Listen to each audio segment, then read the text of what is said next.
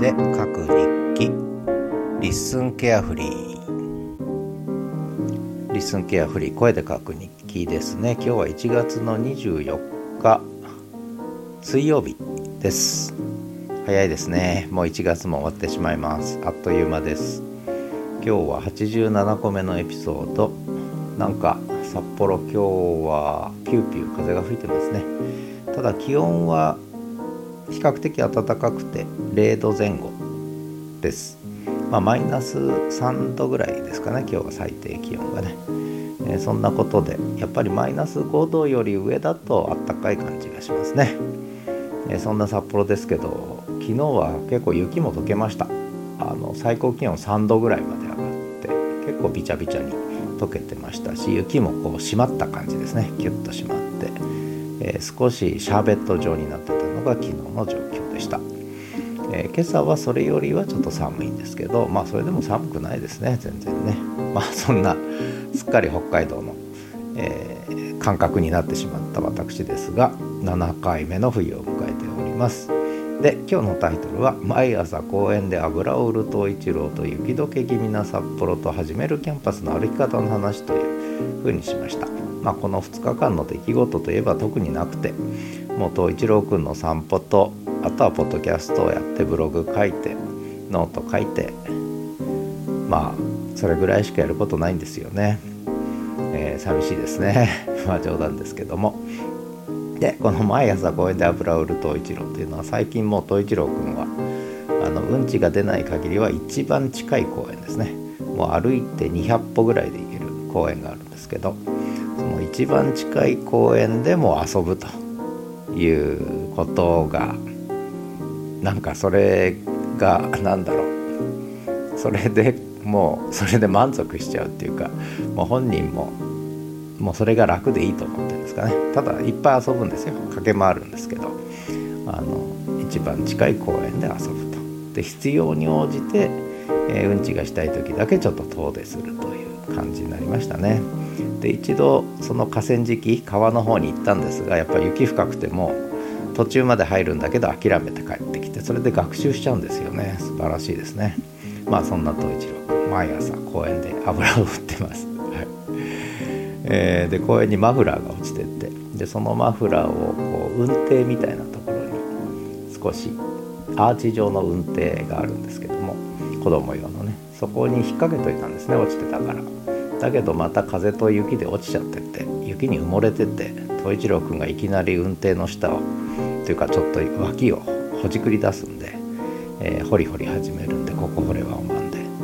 えー、何かなと思ったらそのマフラーでしたね、はい、また引っ張り出して運転の上にかけときましたけどもう誰も取りに来ないかもしれませんね。まあそんな感じですねお散歩はね。あとは統一郎君がよくしゃべるんでなんとか収録音源をと思うんですが大体ね喋り始めた時にスマホ取り出して、えー、スマホの録音ボタンを押してとかやってるとねそのうちに喋るのの半分終わっちゃってるということでなかなか難しいですね、えー、タイミングよく収録するっていうのは難しい。でスマホ取り出して録音を始めると黙っちゃうとかねいうのがよくですけどただ昨日かな今朝かな結構取れたのでまた、えー、犬言語学ね、えー、一郎くんのワンコのしゃべる言葉を AI に学習してもらって AI がきっと喋れる日が来ると思ってて、ね、もう多言語対応したんで外国語は対応したので犬語にもぜひね、えー、国境を越えた次は今度は種を超えてほしいと動物種を超えて、えー文字起こししてほしいなととても期待しています。ね、今にメニューに入るんじゃないですないですか？犬とか猫とか猫様とかね、えー、犬様とかね、えー、鳥とかカモとかキツネとかねこうメニューに文字起こしのメニューに入る日を夢見て、えー、犬言語学をお送りしてるんですが今日はちょっとその犬言語学で遊ぼうかななんて思ったりしてます。まあついでに東一郎くんの切り抜きポッドキャストもちょっとね、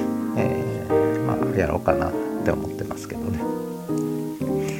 それから雪解け気味な札幌ということでまあ最初にちょっと言ったんですけど少し気温が上がってましてこれが1週間ぐらい続きそうですね。で1週間後ぐらいからまた寒くなるみたいですけれども2月の頭ぐらいまでは比較的暖かい日がといっても0度前後ですが続くようです。雪もしばらく降らない感じですね。パラパラとしかね、えー、そして最後はじめる Camp＠Us の歩き方の話。もうこれはもうあちこちでつぶやいたしもう知ってるよって人もいるかもしれないんですが結局そこの「はじめる Camp＠Us プロジェクト」というのを去年の1月29日から始めて、えー、去年の正月年末年始に娘と話しながらはじめる Camp＠Us プロジェクトそろそろ動き出そうかってねあの構想はあったんですけどまあ今年還暦になるし動き出そうって言ってやり始めたんですね。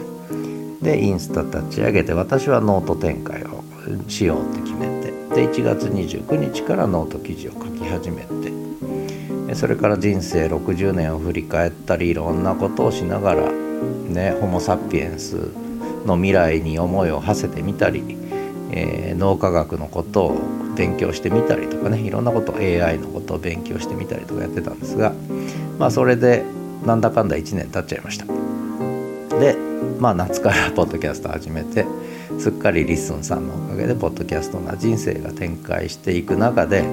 いろんな配信情報音声と文字がもう盛りだくさんになっちゃったんですね。でこのこの盛りだくさんな始めるキャンパスのオンライン上の海をね少しこうどうなってんだと僕は言ってねもう迷子になりますなんて言われちゃったんでなので自分なりにようやく落ち着いてきたのでラインナップがねえー、まあとにかくこの半年はもう増殖する半年だった。で今ようやく横展開が終わって、えー、でこれからはちょっと縦展開ね深掘りする。それぞれのコンテンツの厚みを増していく時期に入ったかなと思ってるんでまあそれでちょっと見取り図をね、作んなきゃ作んなきゃと思ってたんだけどやっぱりこう横展開してるうちは作れないんですよね。でとりあえず作ったというのが1万字音声入力で作らせていただきました。いいですねこれね。音声入力。で1万字の記事を、えー、1日かからずに作りましたね。本当にこれは。何度言ってもいいと思うんですがもうキーボード入力より音声入力ですね、えー、もう生産性が格段に上がるというから文字を打つためにしゃべるドキャストを喋ってるっていうより文字を打つために喋ってるっていう風にだんだんだんだんなってきましたね。目的が変わってきましたね。最初は声を音声を届けたいって言ってたのが、うん、文字を打つために喋るという。もちろんそこにこう肉声がね肉声が加わるっていうかセットでね。これやっぱりもう本当にどっちも必要な要素なんですよね。文字と肉声、うん、まあこれが最強だなと思ってやってるところです。まああとは特に喋ることないですかね。冬一郎くんが起きてきて。今まですやすや寝てたんですが起きてきて背中撫でろって言うんで。背中撫で撫でてるとこですけど。でこの LISTEN carefree の GarageBand で収録してるんですけどなんかノイズがシャーシャーシャーシャー言うんですよね。で少しちょっと音もう一回新規でやり直してみてるんですがどうでしょうね。マイクが悪いのかね。やっぱり安いマイクはダメだね、えー、スマホの方が iPhone の方がいいかもしれないですね。マイクはね性能がね。高いマイク買いたいんだけどね。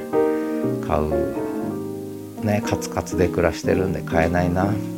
マイクの話とかしてるといいなと思いながら、えー、聞いたり読んだりしてます。まあ冗談ですけどね。まあそんなわけで戸一郎君が甘えてきたのでちょうどお昼ご飯の時間なのでここでリスンギアフリー声で書く日記。1月24日。終了ということでまた明後日お会いしましょう。ではまた。